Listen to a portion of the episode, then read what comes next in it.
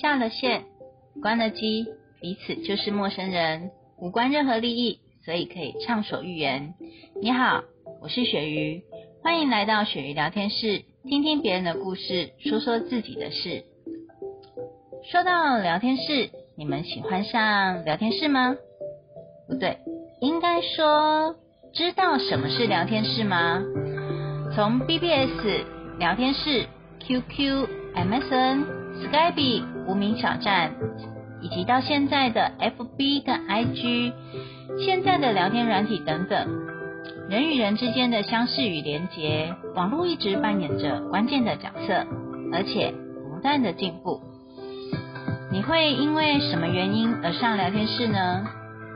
想认识新朋友，想当一些心情上的乐色，想来一场英文对话，还是想找能有共同连结的欲望之友呢？简称欲友。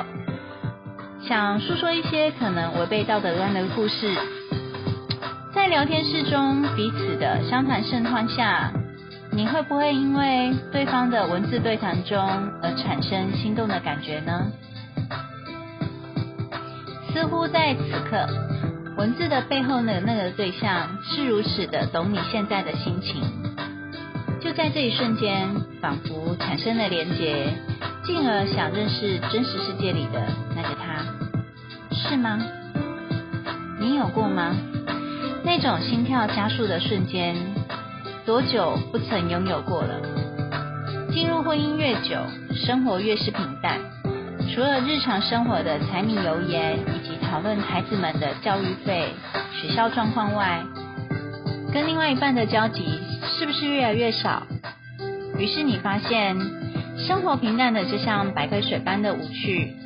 打开电脑，连上线，在聊天室开启另一种互动，或许找知音。也许找情人，或是找一夜的风流账，各式各样的想法在聊天室天马行空的乱谈。也许是现实生活中的压抑，或是礼教不断的束缚真实世界的我们。于是，在聊天室，我们寻找自我的解放，回到弗洛伊德中最原始的本我，一种放飞自我的概念，顺从心。的渴望。当然，聊天室中所有的对话真假难辨。提醒有在聊天室的朋友们，酒喝半杯，话只听三分呐。文字的语言与真假无从辨别，因为所有的文字背后所隐藏的情绪，都是来自于本心的心情反射。与其说是聊天，倒不如说是一种自我的对话。虽然鳕鱼也是跟室友在聊天室认识的，但是呢，奉劝所有的朋友们，交朋友前还是要慎选哦，最好还是先观察对方一阵子。我是鳕鱼，感谢你的收听，我们下次见。如果有任何想要听的话题，请你留言给我喽，谢谢，拜拜。